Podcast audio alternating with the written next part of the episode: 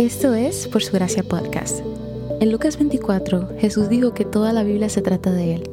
En cada episodio vemos un breve resumen de lo que está sucediendo en pasajes de la Biblia, cómo estos revelan a Jesús y arrojan luz al Evangelio.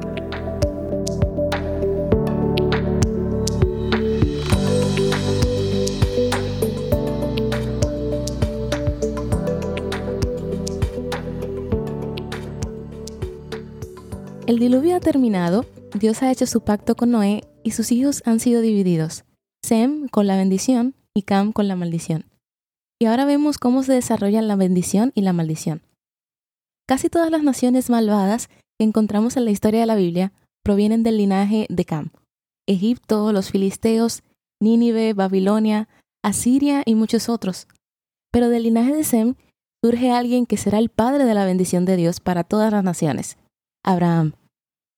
Los pasajes de hoy están repletos de nombres y genealogías, pero aunque parezcan aburridas, no te las saltes. Deja que tus ojos recorran cada uno de los nombres. Estas genealogías nos presentan territorios y naciones que tendrán un rol importante en la historia de la nación de Israel, y es en los pasajes de hoy que vemos sus orígenes. A medida que la humanidad comienza a crecer, algunos de los hijos de Cam se establecieron en un lugar llamado Sinar, que también se conoce como Babilonia.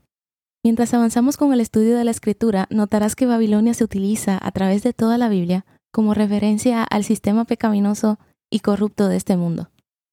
Los descendientes de Noé intentaron construir una ciudad centrada en el hombre, en hacerse un nombre para sí mismos en lugar de Dios. La pieza central de la ciudad sería una torre colosal que llegaría hasta los cielos, mostrando que ya ni siquiera necesitaban a Dios. Según historiadores, la Torre de Babel era un tipo de torre que poseía un templo en la parte superior, conocida con el nombre de Sigurat. Era una estructura común en la antigüedad, en donde se creía que los dioses descendían a los humanos. Y aquí nuevamente vemos otra narrativa de la caída, en donde el pueblo pensó que si llegaban a querer a Dios sería su torre, el templo que ellos construyeron, lo que Dios usaría para descender entre ellos. En los capítulos anteriores, Dios dio el mandato de ser fructíferos y multiplicarse. La idea era llenar la tierra, expandirse. Este pueblo estaba siendo fructíferos, pero no expandiéndose. Y en total rebelión contra el mandato de Dios, decidieron establecer una ciudad, precisamente para no ser dispersados en la tierra. Así lo dicen en el versículo 4 del capítulo 11. Dios declaró que si son un solo pueblo con una sola lengua, nada les será imposible. Es decir, el engaño del pecado de Eva en el Edén será completo. La humanidad finalmente habrá sido engañada al pensar que realmente no necesita a Dios, lo que solo conduce a la muerte. Los seres humanos se encontraban en el proceso de crear una sociedad que glorificara al hombre y se olvidara de Dios. Y honestamente, esto no está muy alejado de nuestro mundo de hoy. El pecado no es para nada original. Entonces Dios desciende al pueblo irónicamente sin ayuda de su torre incompleta, y como juicio confunde sus lenguas, dispersándolos en diferentes naciones. Pero el día de mañana veremos que hará un pacto con Abraham para que su descendencia sea una bendición a las mismas naciones que se rebelaron contra él y que dispersó los pasajes de hoy. ¡Qué misericordia! ¡Qué maravilloso es Dios! Maravilloso es también la manera en que todo esto apunta a Jesús porque la confusión de lenguajes y dispersión de esta historia se revierten en el Nuevo Testamento. En el libro de los Hechos, capítulo 2, el día de Pentecostés vino el Espíritu Santo y unificó lenguas para que personas de diferentes naciones escucharan el Evangelio en una sola lengua. Y el mensaje que escucharon no se trataba de la humanidad haciéndose un nombre para sí mismos, sino que escucharon sobre un solo nombre, el nombre de Jesús. No era un mensaje sobre cómo la humanidad debería construir su camino hacia Dios como en Babel, sino sobre cómo Dios vino a la humanidad en la persona de Jesús.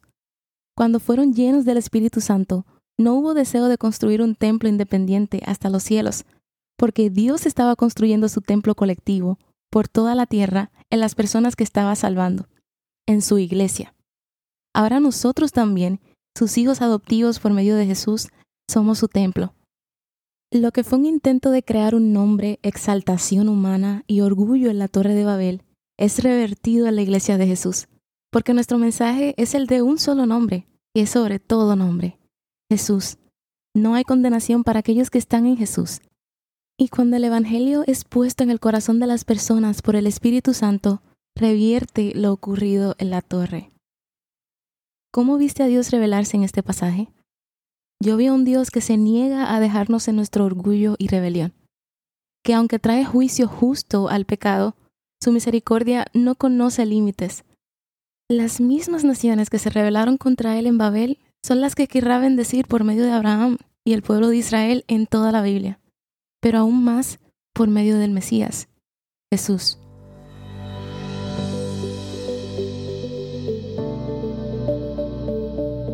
Gracias por escuchar Por Su Gracia Podcast.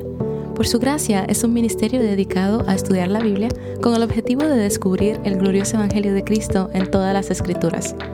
Para más recursos, sigue la cuenta Por Su Gracia Estudios en Instagram.